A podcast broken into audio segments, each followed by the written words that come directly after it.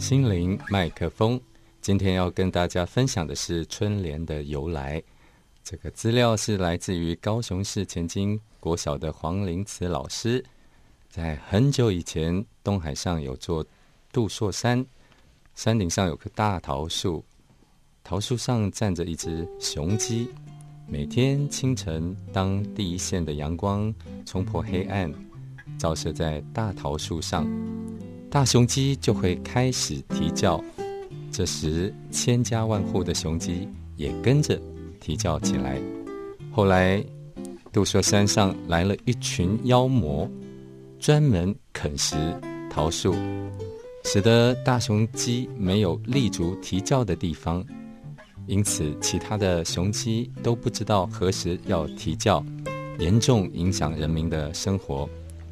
玉皇大帝知道了以后，非常生气，派了。神书还有玉律两位神仙去抓拿这个妖魔。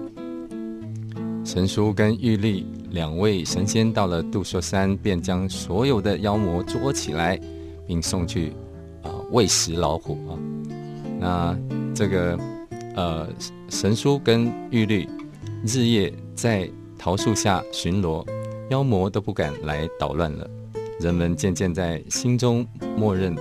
神书跟玉律是管理天下众鬼的鬼王。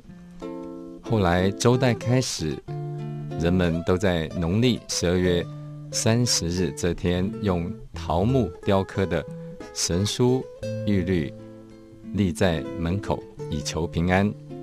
又有人直接将神神书玉律写在桃木牌上，这就是桃符的由来。流行于南北朝时代，后来呢，这个春联可以说是由桃符演变而来。